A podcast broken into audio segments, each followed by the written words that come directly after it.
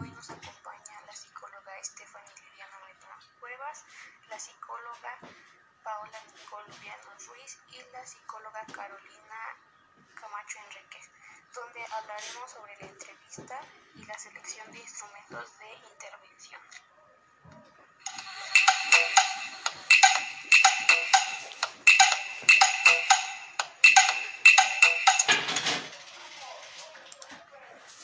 Buenas tardes a todos. Me presento, mi nombre es Liliana y mucho gusto que estén aquí con nosotros, escuchando nuestro podcast. Aquí nosotros hablaremos sobre una evaluación psicológica. No sé si algunos de ustedes sepa qué es, pero yo les voy a dar una introducción para que se den más o menos la idea. Después poco a poco vamos a ir desglosando ese tema. Eh, pues aquí les puedo comentar que una evaluación psicológica es donde el psicólogo debe de recopilar cierta información, ciertos datos que, del sujeto que va a ser evaluado. ¿Cómo se recopilan estos datos? Bueno, pues estos datos se van a recopilar conforme los instrumentos que se van a, dar, que se van a, a, dar al sujeto para recopilar esos datos. Eh, de esa manera podremos realizar cierto diagnóstico y así poder llevar una buena orientación y una selección de buena manera. Los instrumentos son técnicas que nos ayudan a recoger los datos y características psicológicas del sujeto y de esa manera eh, se va a tener como una buena evaluación de, de la persona, un, un, buen estudio de lo que se quiere obtener del sujeto que, que está siendo evaluado. ¿Cuáles son los datos y características que podemos evaluar dentro de los instrumentos de evaluación psicológica? Claro que sí. Aquí eh, está la personalidad. Eh, como ya sabemos, eh, cada sujeto tiene diferente personalidad, conductas, diferente pensamiento, etc. También entra la inteligencia. Aquí también puede entrar la forma en, en cómo aprende cada persona, si es auditivo, si es visual, si es kinestésico, etc diferentes inteligencias, niveles de inteligencia, bueno, así. Y también se evalúa la creatividad del sujeto. Eh, compañera Carolina, eh, ¿me podrías decir, mencionar qué pruebas conoces y dar ejemplos de esas pruebas, por favor? Claro que sí, Fanny. Bueno, pues para empezar tenemos las pruebas proyectivas, que estas nos ayudan a proyectar aquellos aspectos inconscientes de la personalidad. Algunos ejemplos de estos pues pueden ser el test del árbol, el test de las figuras humanas o el test de Rorschach. Mm, otras pruebas pueden también ser las pruebas de aptitud y en estas, estas se utilizan pues para medir los conocimientos, las competencias, las habilidades y las capacidades de las personas. Eh, un ejemplo de estas pues puede ser eh, los test de razonamiento numérico, eh, el test de razonamiento verbal o los test de razonamiento inductivo.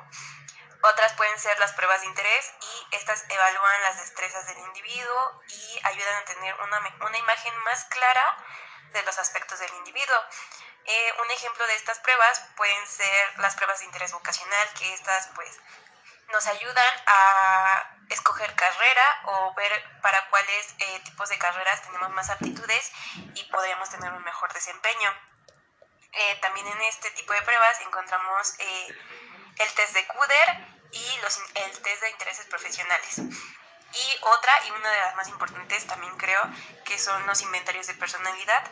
Y estos son ítems agrupados en escalas para evaluar nuestros rasgos de personalidad. Eh, algunos ejemplos de este tipo de test pues pueden ser la, eh, el MMPI. Hola, muy buenas tardes. Yo soy la licenciada Paola Nicole y les quiero hacer una pregunta. ¿Ustedes saben qué es un instrumento de evaluación psicológica? ¿Nos lo puedes decir, por favor? Un instrumento de evaluación es lo que utiliza el evaluador para recopilar información acerca del sujeto.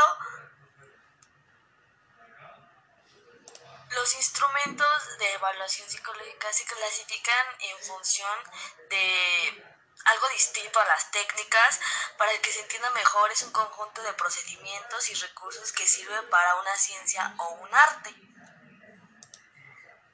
Muchas veces no sabemos la diferencia entre instrumento, técnica y test, por lo que estos no son iguales. Los instrumentos o técnicas pueden ser procedimientos no cuantificados. Para continuar y retomar un poquito el concepto de instrumento de evaluación psicológica, citando a García Montalvo, es todo aquello que el evaluador puede utilizar como una fuente legítima de datos acerca de un sujeto y poder, podemos referirnos a él también como una técnica que es un conjunto de procedimientos y recursos. Pasemos al siguiente punto que es quiénes pueden aplicar un instrumento de evaluación psicológica. Ok, para que una persona pueda aplicar un instrumento necesita tener los siguientes requisitos tener un título en psicología, psiquiatría o psicopedagogía y experiencia profesional en el diagnóstico clínico.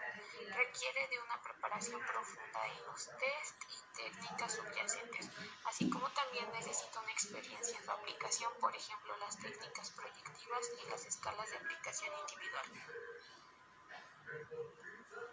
¿Cómo elegimos el mejor instrumento de evaluación psicológica?